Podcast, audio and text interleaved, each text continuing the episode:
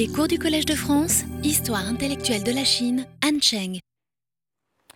Bien, euh, bonjour et euh, euh, bienvenue à tous. alors, il semblerait qu'il y ait eu quelques confusions jeudi dernier pour certains auditeurs concernant donc la localisation respective du cours et du séminaire. Alors, je reprécise que euh, à partir de cette année, euh, cours et séminaires se tiennent euh, désormais sur deux sites différents, à savoir donc le cours habituel du jeudi matin à 11h. il a toujours lieu ici, donc sur le site Marcelin Berthelot, dans cette amphi Navarre alors que euh, depuis cette année, le séminaire du euh, jeudi après-midi euh, se tient maintenant sur le site Cardinal Lemoine, c'est-à-dire donc au 52 rue du Cardinal Lemoine. c'est pas difficile à trouver, c'est juste à côté de la caserne des pompiers.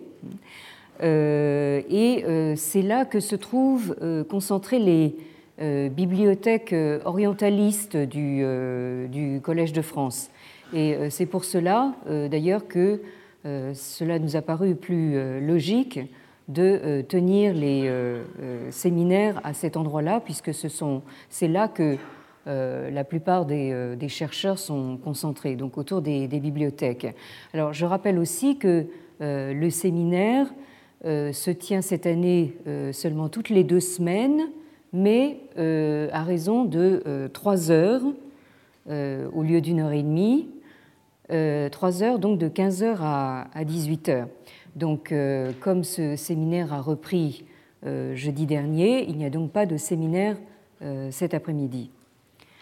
Alors, jeudi dernier était le jour de la reprise de nos travaux pour cette année au collège et euh, j'indiquais que c'était déjà une sorte de euh, miracle que j'ai pu être là, euh, étant donné donc l'état d'extrême faiblesse dans lequel se, trouvait mon, mari, donc qui est vaincu par un long et, douloureux combat contre le cancer.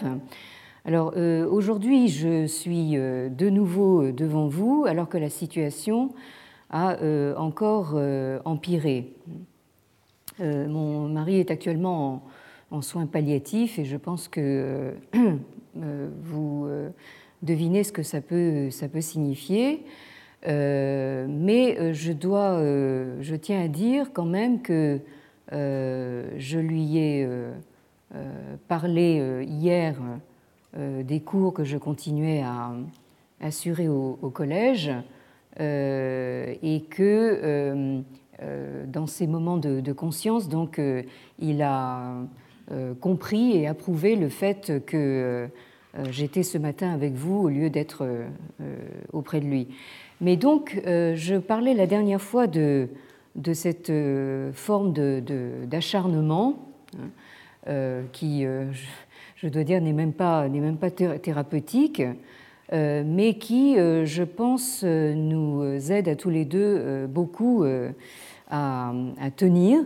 Et donc, avec ce que les Anglais appelleraient une, sorte de doggedness, hein, c'est-à-dire un entêtement de chien, je continue tant que je peux, hein, coûte que coûte, et envers et contre tout. Hein. Alors, évidemment, je suis quand même obligée de vous euh, redire une fois de plus euh, que euh, l'incertitude est grandie en fait de, jour en jour et je ne saurais trop vous inviter une fois de plus à rester donc en veille sur le site internet du, collège, même juste avant de, venir, pour savoir si le cours a lieu ou pas. Donc la semaine dernière, euh, nous euh, reprenions notre cheminement euh, à la recherche de ce Confucius si fameux et en même temps paradoxalement si méconnu, c'est-à-dire à la fois, surtout actuellement, surmédiatisé et pourtant si insaisissable.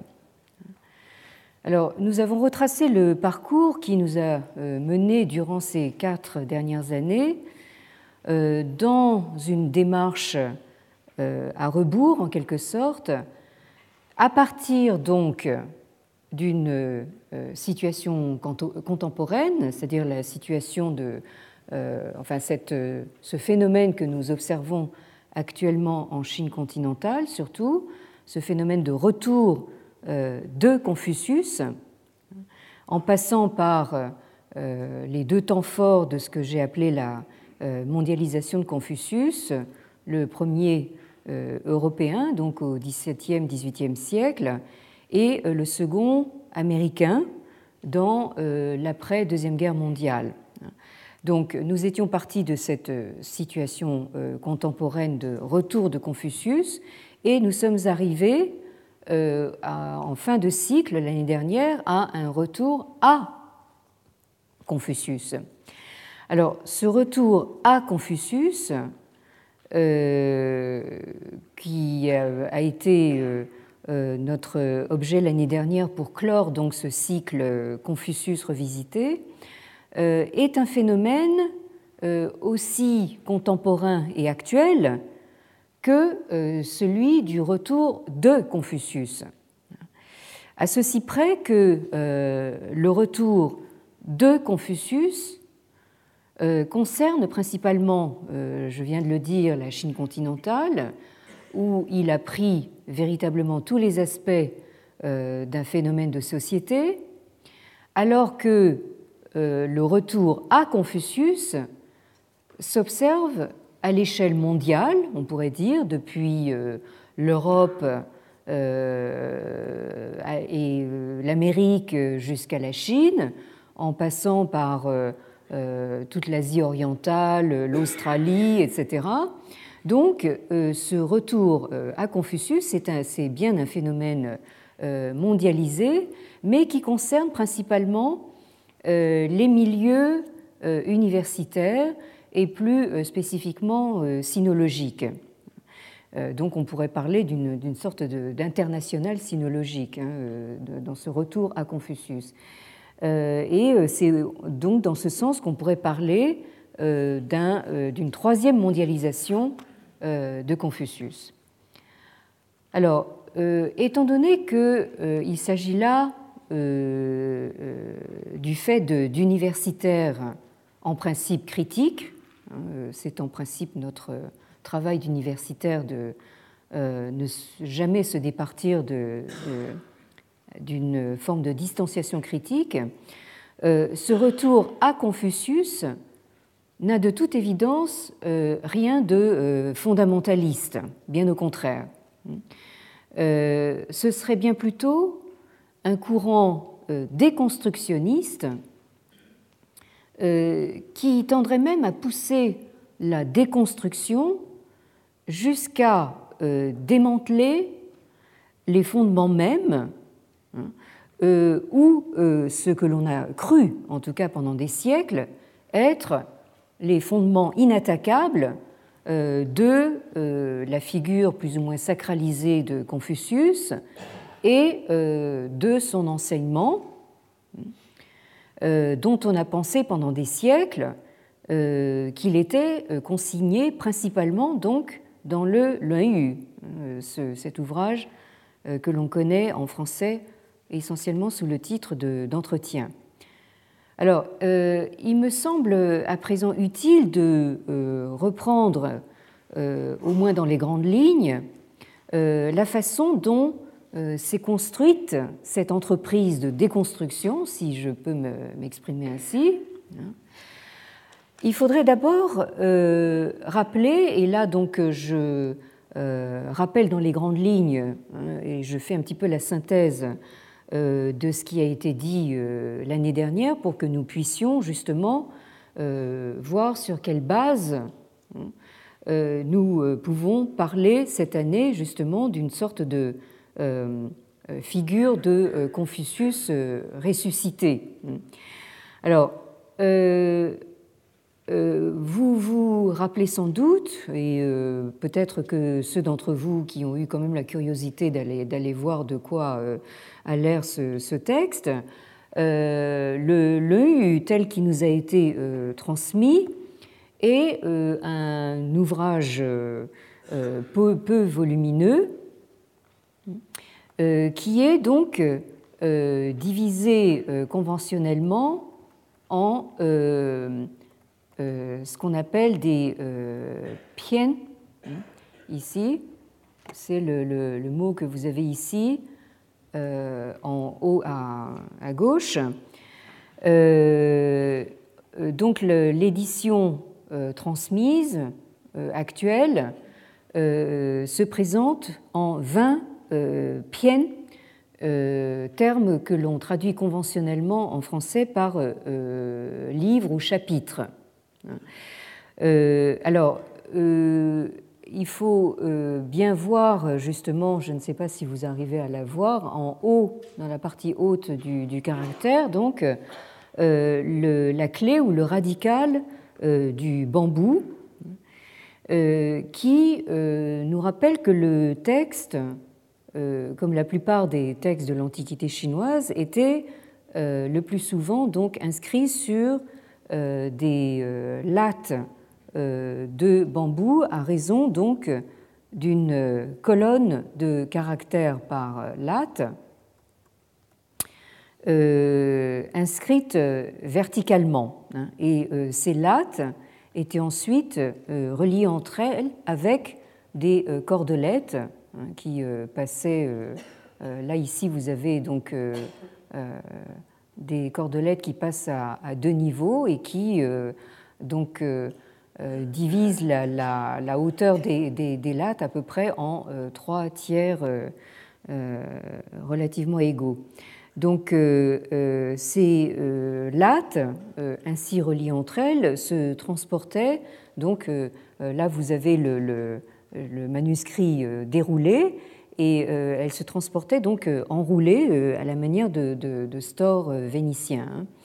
Alors, les 20 piènes qui constituent donc l'édition actuelle du Leu sont subdivisées approximativement donc en 500 chang hein, que l'on traduit tout aussi conventionnellement par section. Et donc, dans euh, la Convention euh, sinologique occidentale, hein, on euh, numérote en général les piènes ou chapitres par des chiffres romains et les sections par des chiffres arabes.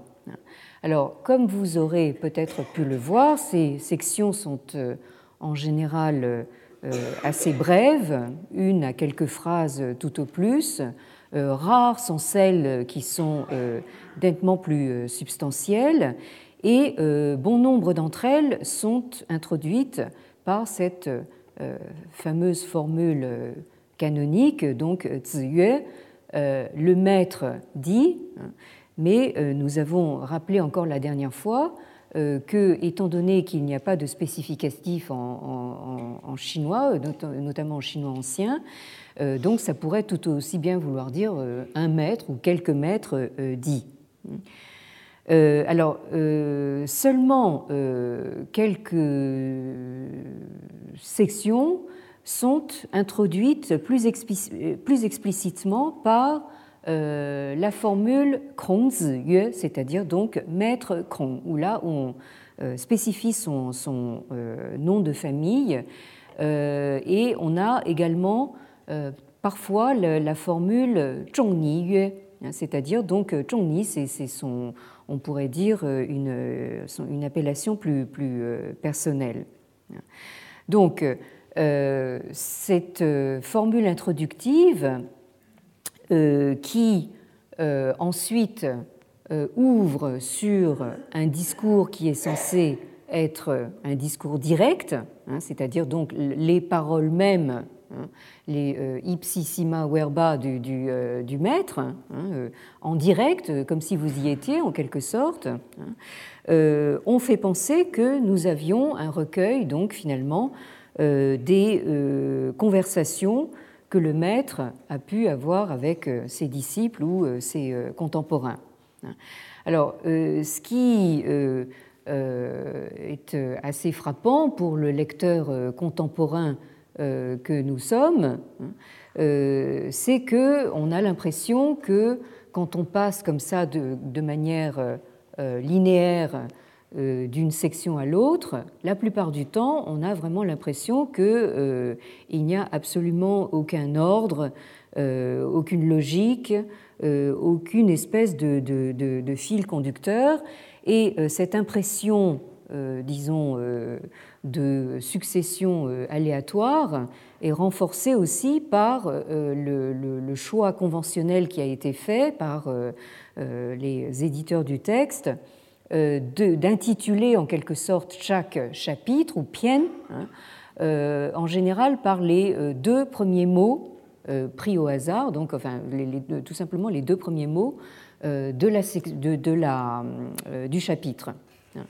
Euh, c'est ainsi que, par exemple, vous avez ici le titre, si j'ose dire, du, chapitre 1, euh, qui, ces deux mots pris en soi, ne veulent pas dire grand-chose, ça veut dire tout simplement donc étudier et. Donc là, nous n'avons pas de, de, de, titre qui prétendent signifier quelque chose.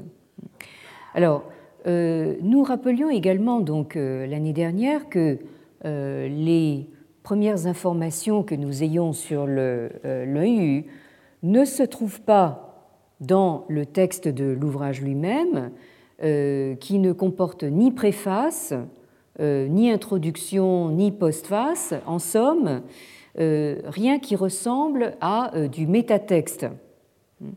Euh, ces euh, informations euh, sur, le, sur, ce texte nous sont fournies dans des sources qui datent de l'époque Han, hein, c'est-à-dire donc qu'elles ne sont pas antérieures au deuxième siècle avant notre ère, et même elles seraient plus, tardives. Autant dire que toutes les informations que nous ayons sur ce texte sont largement postérieurs donc au vivant de, Confucius, hein, dont euh, euh, je vous rappelle les dates euh, traditionnelles, donc 551 à 479 avant notre ère.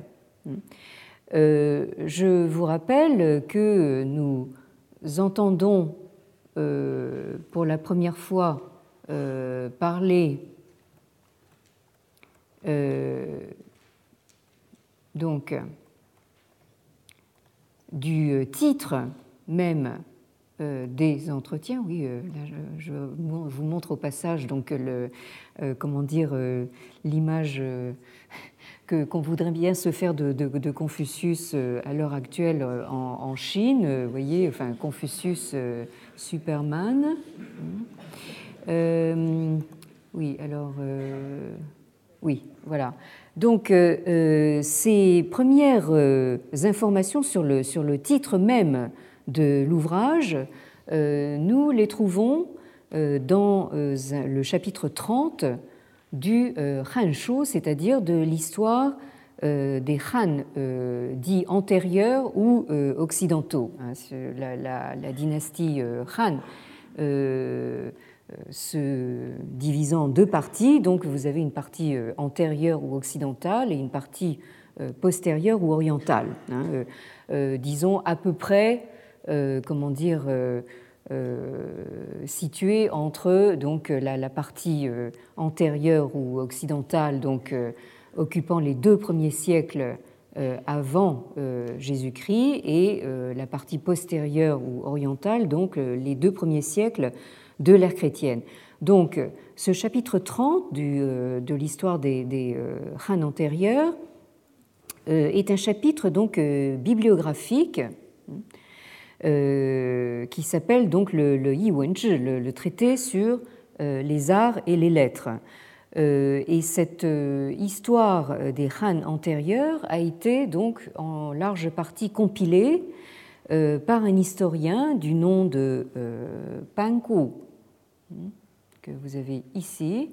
Hmm, euh, qui a vécu donc entre 32 et 92, hein, c'est-à-dire au premier siècle euh, de l'ère chrétienne, hein, euh, sous les Han postérieurs, hein, ce qui est tout à fait logique puisque en fait les historiens dynastiques faisaient l'histoire de la dynastie précédente.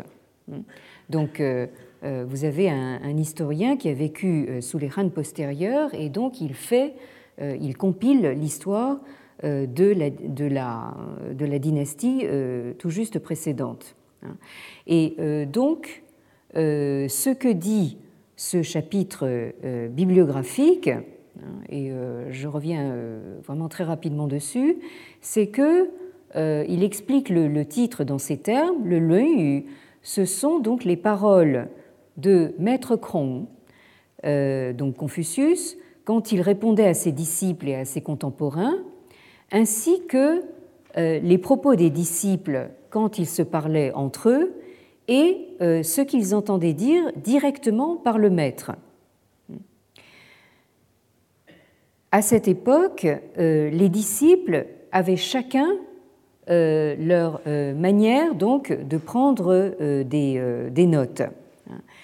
Et après la mort du maître, donc euh, datée conventionnellement de 479 avant notre ère, euh, ces euh, adeptes, hein, littéralement donc les gens qui venaient à sa porte, ont collecté ces notes pour en faire un recueil de propos. Hein, c'est donc ce processus donc de prise de notes à partir donc des propos euh, recueilli du maître que euh, ce serait constitué donc le texte du euh, le Alors, ce qui est intéressant, et nous avons vu ça l'année dernière, donc, c'est que dans le même chapitre bibliographique, il est question d'une autre version du texte qui, elle, a été soi-disant retrouvée écrite. Hein, il s'agit donc non pas d'une transmission euh, d'abord orale, mais il s'agirait donc euh, d'une version euh, écrite en caractères anciens. Hein.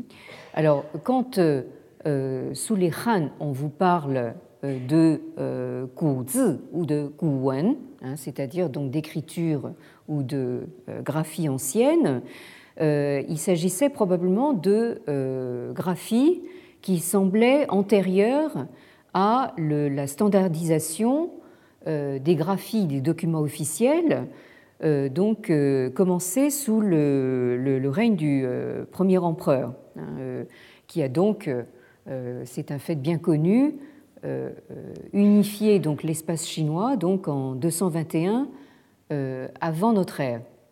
Et donc, ce qui est tout à fait significatif, euh, et euh, intéressant pour euh, justement comprendre ce qu'a été comment dire, le processus d'unification et de centralisation donc de l'espace chinois en un nouvel ordre impérial, hein, donc qui a commencé au 3e, 2e siècle avant l'ère chrétienne, c'est que en fait l'un des premiers gestes du premier empereur a été précisément euh, d'uniformiser donc les euh, graphies euh, des documents officiels hein, pour des raisons évidentes donc de transmission donc des, des ordres à partir donc de la, de la cour impériale hein, et diffusés ensuite dans tout l'espace chinois. Hein. Donc cet autre passage qui nous évoque une version écrite, elle dit ceci. Donc vers la fin euh, du règne de l'empereur Wu, euh, qui a régné donc entre 140 et 87 avant notre ère. Euh, le roi Kong de Lu, hein, Lu étant le, pays natal de Confucius, voulut démolir l'ancienne demeure de Maître Krong dans le but d'agrandir son propre palais. C'est ainsi qu'il découvrit donc plusieurs ouvrages, alors un livre des documents en écriture ancienne, ainsi qu'un traité des rites, un recueil de propos, hein, justement l'EU, un livre de la piété filiale, en tout plusieurs dizaines de plusieurs dizaines de chapitres, tous écrits en euh, caractère ancien. Et au moment où le roi euh, Kong s'apprêtait à pénétrer dans l'ancienne demeure de Confucius, il entendit une musique de percussion et de cordes hein, euh, qui émanait des murs. Hein. Et là-dessus, il prit peur et fit arrêter la démolition. Donc, euh, ces deux récits euh, concernent deux filières euh, de transmission du texte du LEU. Donc, une filière essentiellement orale qui serait passée par les disciples, hein, qui aurait consigné donc ce qu'ils ont, et là je cite le Hanshu, ce qu'ils ont entendu directement du maître, et l'autre euh, une, une, filière purement écrite, euh, sous la forme de textes euh, prétendument retrouvés dans les murs de l'ancienne demeure de Confucius dans son pays natal de Lou.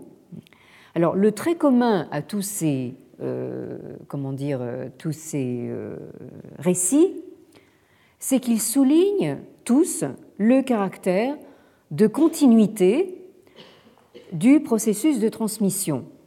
Alors que ce soit donc euh, la euh, continuité de la transmission orale directe du maître au, disciple ou euh, la continuité représentée par des textes écrits, donc retrouvés dans la maison même de Confucius.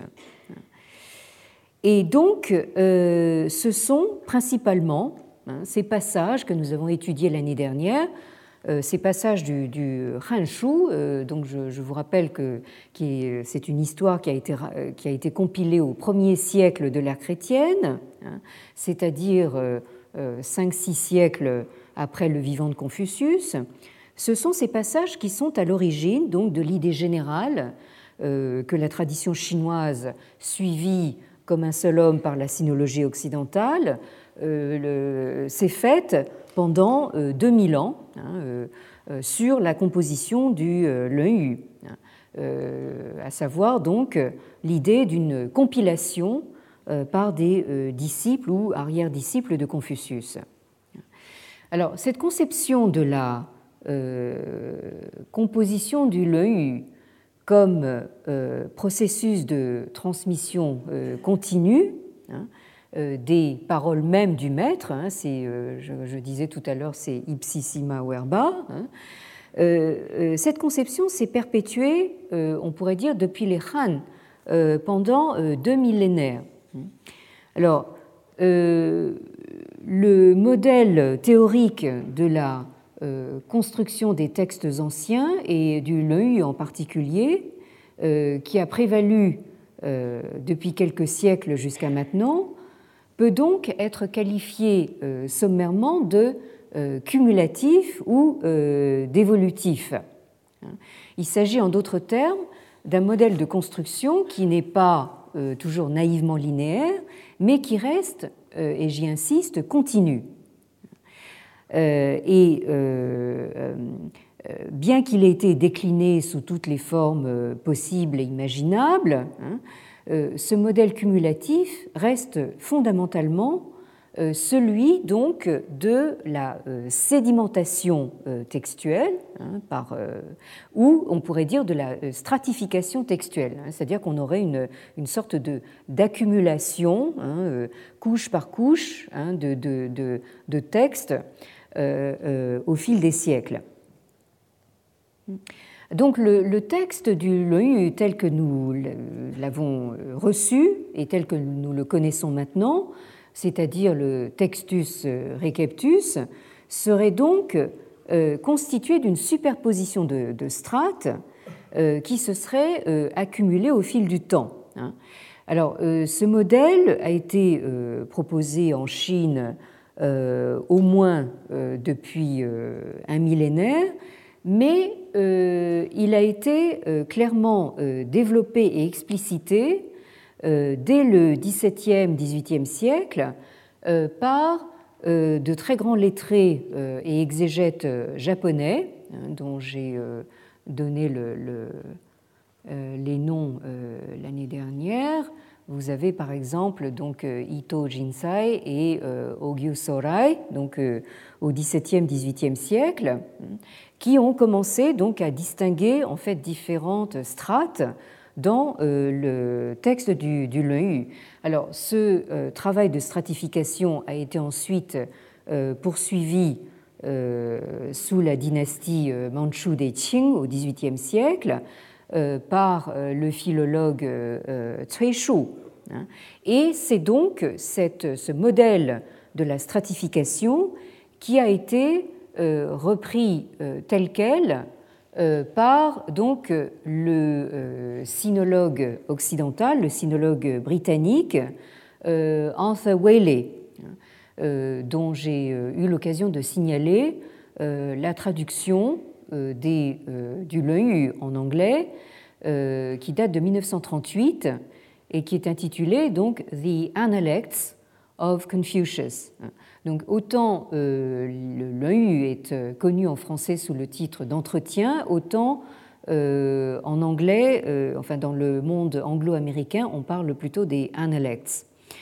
Alors, ensuite, nous avons vu que cette théorie de la stratification a connu des affinements progressifs. Euh, euh, les, euh, certains sinologues américains ont parlé de quatre strates.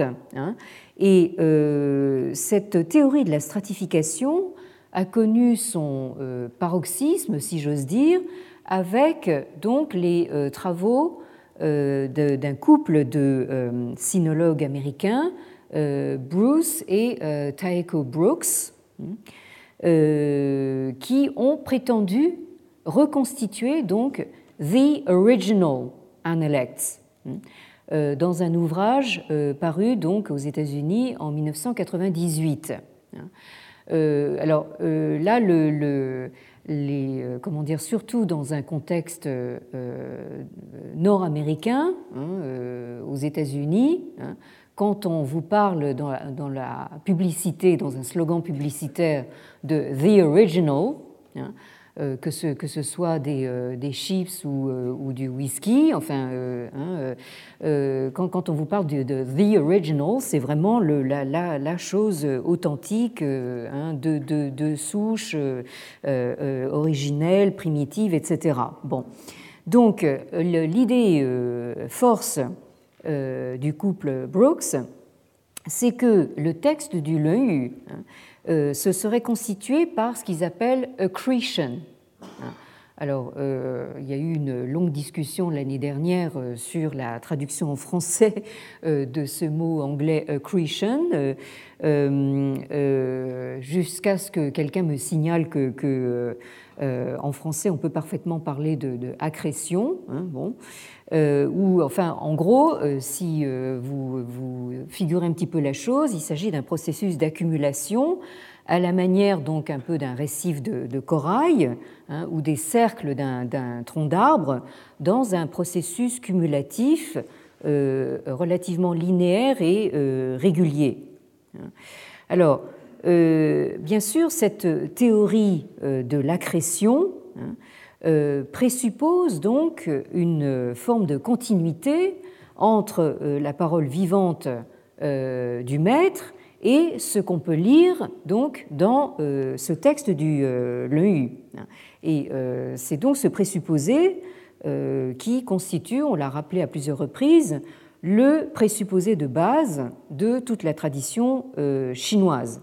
Et même, pourrait-on dire, les historiens les plus euh, critiques euh, du contemporain, de la période moderne. Euh, je pense par exemple à l'historien de l'université de, Pékin dont j'ai eu l'occasion de, parler ici, l'historien Li Ling, vivent encore sur l'idée qu'une fois qu'on a ôté une par une les couches de sédimentation comme en quelque sorte les pelures d'un oignon, hein, on pourra retrouver the original Confucius, hein, le, Confucius originel. Alors, euh, ce euh, présupposé donc de, continuité euh, a commencé à être remis en question. Hein. Là aussi, d'abord, et ça je tiens à le dire parce que les Chinois, les Chinois, c'est toujours évidemment très problématique de parler des Chinois en général, hein. mais enfin, disons qu'un bon nombre de Chinois à l'heure actuelle, et surtout dans un contexte euh, disons, de euh, nationalisme euh, montant. Hein. donc beaucoup de Chinois à l'heure actuelle ont un peu tendance à oublier justement le fait que les lettrés et exégètes japonais hein, ont été quand même parmi les, premiers justement à faire évoluer, on pourrait dire justement, les études sinologiques. Hein. Donc, euh, euh, vous avez euh, ici le nom, par exemple, de Kaneto Mamoru, qui a travaillé dans les années 1960-70, hein, qui a donc commencé à remettre en question donc, ce présupposé de, continuité. Et il se trouve que mon euh, maître à l'université euh, Fudan de, Shanghai, euh, où il est décédé tout récemment. J'ai nommé donc Zhu Weizheng.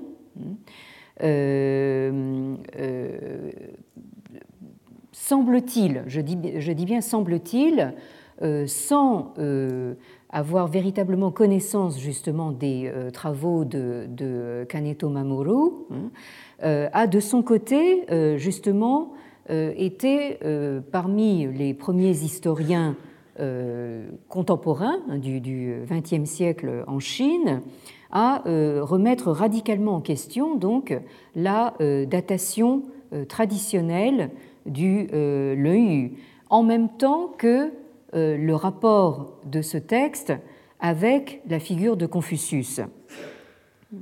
Alors, euh, dans un, euh, article tout à fait euh, capital, daté de 1987, donc intitulé Liche de Kronze, Kronze de Liche, donc le Confucius de l'histoire et l'histoire de Confucius. Donc Zhu Weizheng constate qu'il n'y a pas d'équivalent chinois avant l'ère moderne. Hmm, euh, euh, à l'exception peut-être justement de Shu euh, au XVIIIe siècle que j'ai nommé tout à l'heure, il n'y a pas d'équivalent chinois des recherches menées au XIXe siècle par les philologues européens spécialistes de la Bible, hein, que ce soit l'Ancien ou le Nouveau Testament. Hein. Euh, ces euh, recherches de, philologie qui visaient à établir donc la datation et euh, l'auteur présumé de chaque livre, voire de chaque chapitre dans le corpus biblique. Hein. Alors, selon toute vraisemblance, Zhu Weizheng donc fait ici allusion aux travaux des représentants donc de la euh, Religionsgeschichte, euh, c'est-à-dire l'histoire des religions, et des théologiens protestants allemands hein, du XIXe siècle. Nous avions nommé parmi les plus connus donc Albert Eichhorn ou, ou Hermann Gunkel, dont vous avez les noms ici, Rudolf Bultmann, qui est évidemment plus proche de nous, lui a essentiellement travaillé sur euh, euh, le Nouveau Testament. Donc euh, ces exégètes ont appliqué au corpus textuel biblique des méthodes de lecture et d'analyse historique et critique telles que la forme Geschichte. c'est-à-dire l'histoire de la forme. Hein.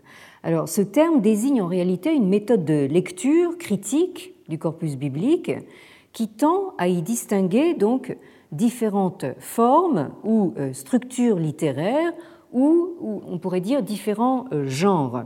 Hein. Alors ce mot genre est ici utilisé pour traduire le mot allemand Gattung.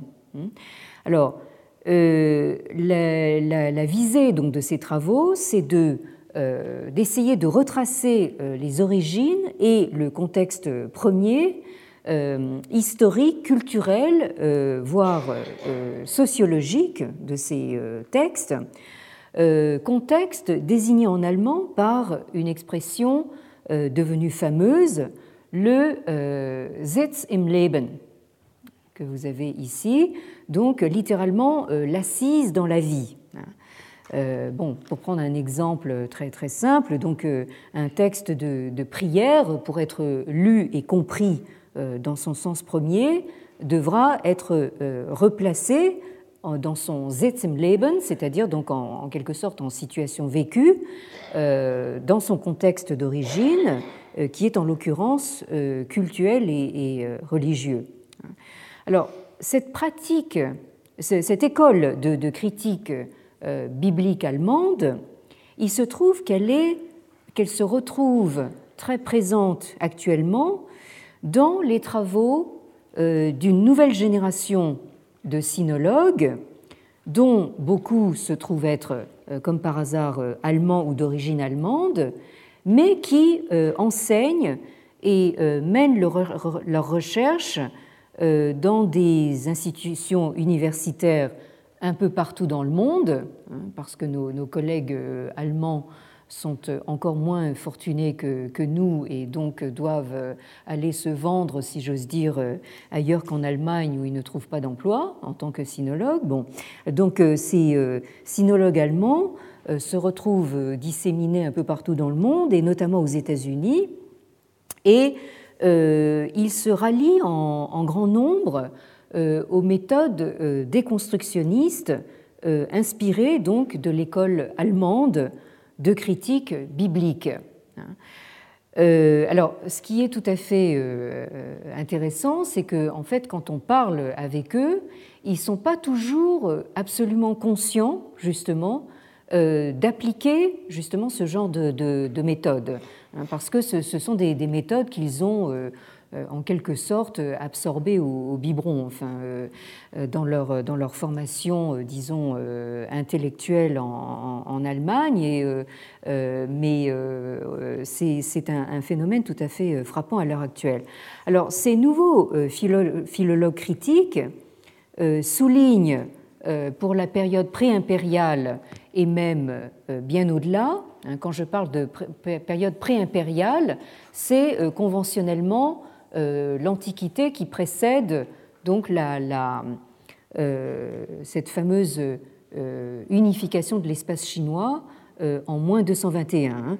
Donc, ils notent tous, dans cette période pré-impériale et au-delà, une, une, absence de stabilité des textes euh, qui ne tiendrait pas seulement euh, aux raisons qu'on imagine habituellement, c'est-à-dire donc euh, perte, omission, erreur de copiste, etc., hein, mais beaucoup plus fondamentalement à la structure même des textes, hein, c'est-à-dire donc le côté fragmentaire, aléatoire de beaucoup de textes anciens donc euh, qu'on a expliqué justement par euh, voilà, enfin, le, les, euh, phénomènes de, perte, omission, etc.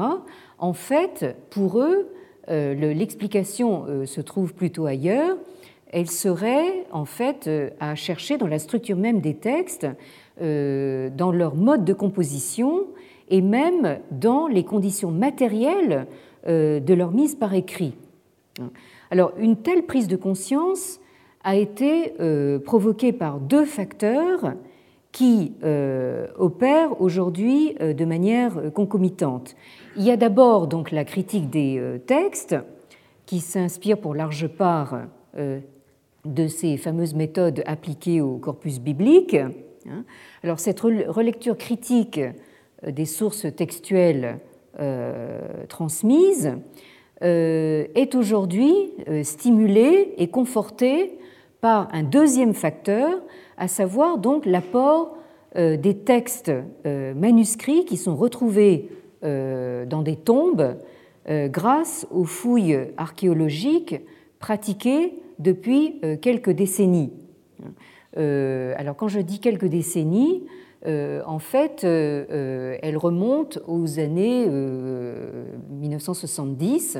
Hein, et ça, évidemment, ça n'est pas un mince paradoxe de savoir que pendant que la révolution culturelle faisait rage que euh, vous aviez des gardes rouges qui euh, s'acharnaient donc à démolir euh, tout ce qu'ils pouvaient trouver comme monuments et vestiges de la, de la, culture traditionnelle, en fait, vous aviez en même temps en fait, des archéologues qui fouillaient le sous-sol chinois pour en extraire justement également des vestiges de la culture traditionnelle. Bien. Alors, donc, euh, euh, nous avons ce double facteur, donc euh, changement radical méthodologique hein, de, technique de lecture et en même temps apport archéologique. Alors, ce double facteur nous oblige à changer radicalement notre manière de concevoir les textes, hein, qu'une tradition à dominante à la fois européenne et moderne nous a habitués à concevoir hein, comme étant un, euh, essai ou une pièce littéraire continue et due à un auteur unique. Hein, nous, quand, on nous parle euh, d'un texte ou d'un ouvrage, nous avons tendance justement à euh, penser à ce texte dans ces termes-là, c'est-à-dire donc une, un, morceau de texte qui se, qui se, tient, qui est autosuffisant et qu'on peut assigner donc à un auteur en particulier, ou du moins à une école. Alors, euh, évidemment, ce n'est pas à dire que euh, ce genre de texte, hein, tel que nous le concevons de manière moderne, ne pouvait pas exister dans la Chine ancienne, mais euh, il est assez probable, il est devenu assez probable maintenant, que ça n'était pas la norme. Alors, on a vu que la terminologie chinoise traditionnelle qui euh, s'applique aux sources textuelles anciennes prend pour unité non pas donc l'ouvrage ou le livre euh, tel que nous le concevons aujourd'hui, hein, mais donc le pien, hein, c'est-à-dire donc ce, on pourrait dire ce, ces lattes de, bambou hein, qui par euh, euh, comment dire, euh, nature matérielle, hein, vous avez vu que ces, lattes portaient chacune une colonne de caractères et donc étaient relativement mobiles, hein, c'est-à-dire que rien ne vous empêchait de mettre une, enfin de combiner les lattes dans, dans l'ordre voulu. Hein. Et alors donc ces piens euh, sont maintenant considérées comme des unités textuelles euh, qui sont désignées par euh, différents termes ou expressions, le plus souvent en anglais, hein, parce que maintenant, en fait, on pourrait dire qu'il y a une sorte d'impérialisme de, de, l'anglais sur les travaux sinologiques, comme sur tout le reste d'ailleurs. et donc la, la, terminologie maintenant est essentiellement en anglais. Alors, vous en avez euh, qui parle de, euh, euh, de movable units, hein, c'est-à-dire donc des unités mobiles, ou bien il y en a d'autres qui parlent de building blocks, hein, c'est-à-dire de, blocs de construction hein, qu'on pourrait se figurer comme des cubes d'un jeu de construction. Et euh, euh, vous en avez euh, d'autres, comme ce Edward Shaughnessy, donc autre sinologue américain, qui, soit dit en passant, devrait venir ici au Collège de France donner une série de, conférences au mois de, juin prochain, donc 2013. Alors, ce Edward Shaughnessy parle de pericopes. Alors en français, euh, péricope. Hein, péricope, on parle d'une péricope, à ne pas confondre avec un périscope. Hein. Donc, il s'agit bien évidemment d'un mot du grec ancien qui signifie donc l'acte de découper autour. Hein et qui est euh, actuellement un, comment dire, un terme technique utilisé euh, plus spécifiquement dans euh, l'exégèse bah, biblique ou chrétienne des textes sacrés ou dans la liturgie. Hein. Et donc, le, mot désigne bien que, en fait, ce qu'on découpe, c'est un morceau de texte qui forme donc euh, un, tout, hein, qui forme euh, une unité euh, en, lui-même et relativement donc auto-suffisante. Donc là, je vois qu'il me, me reste plus beaucoup de temps et justement pour vous donner un exemple de, péricope que vous reconnaîtrez tout de suite. Hein, euh, c'est une, euh, une péricope qui a été d'ailleurs largement euh, étudiée par les exégèses, les exégètes de tous bords et de tous poils. C'est la péricope de la femme adultère dans l'évangile de Jean, hein, que vous trouverez donc au début de Jean 8, 8, 1, 11. Alors, je, je, vous lis cette, péricope. Hein, euh, euh, non pas euh, parce que je souhaite, comment dire, me jeter dans la mêlée donc des exégètes bibliques et, chrétiens, parce que je crois qu'il y en a déjà suffisamment comme ça, hein, mais parce que, comme vous allez le, voir par la suite, ça a son importance pour notre propos euh, sur Confucius. Là, euh, vous allez dire, euh, vous allez avoir un peu de mal au début à voir le rapport, mais bon, je vous lis. Hein. Donc, Jésus gagna le mont des Oliviers.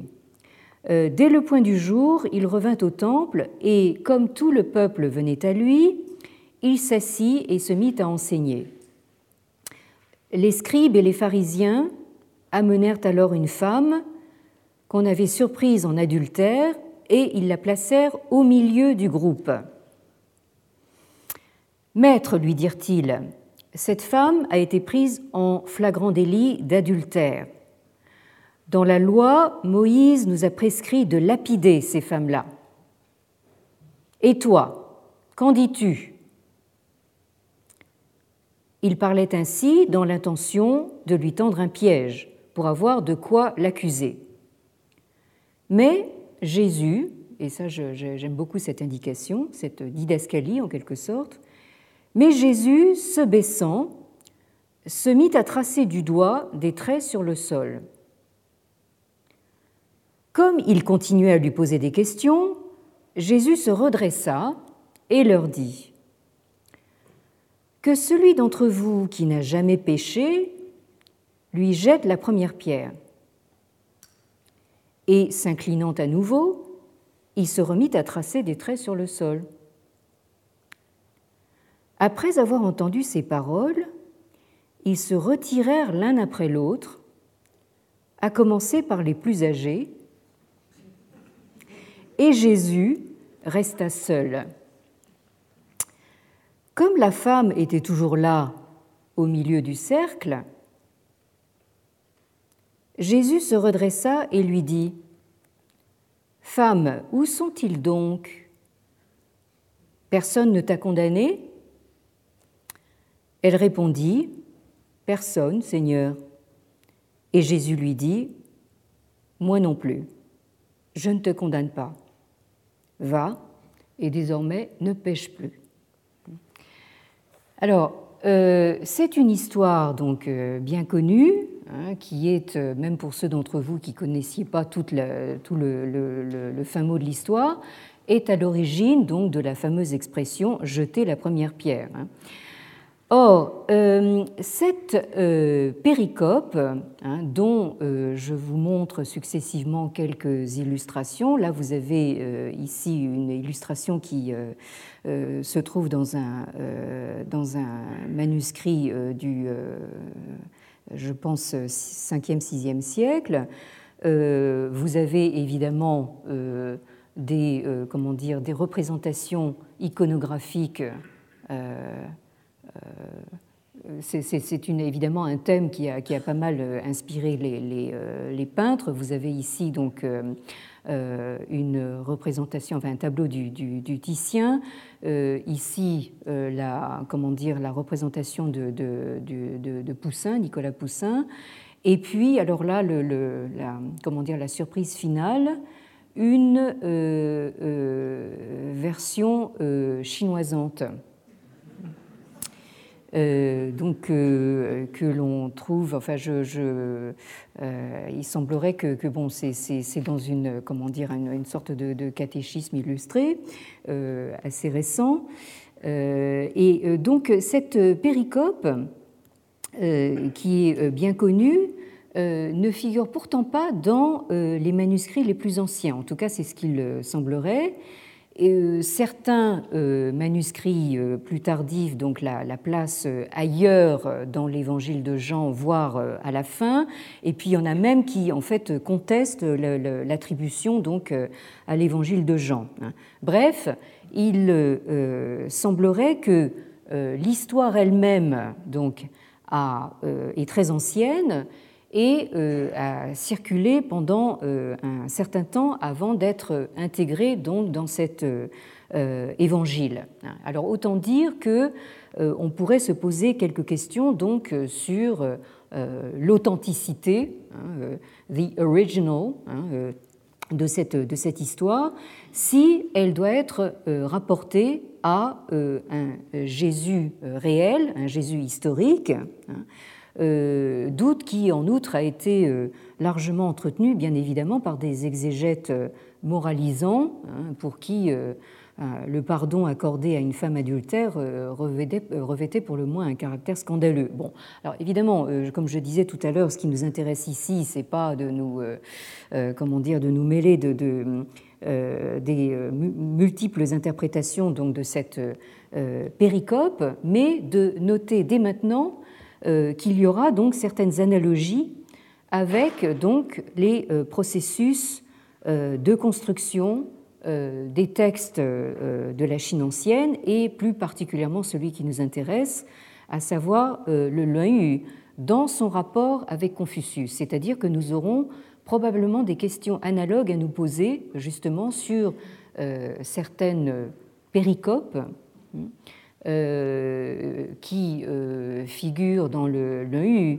euh, qu'on a toujours associé donc à, Confucius en étant persuadé, convaincu mordicus que, que, Confucius a réellement dit ça et réellement fait ça, mais il y a également en fait certains questionnements donc sur justement l'authenticité de ces péricopes.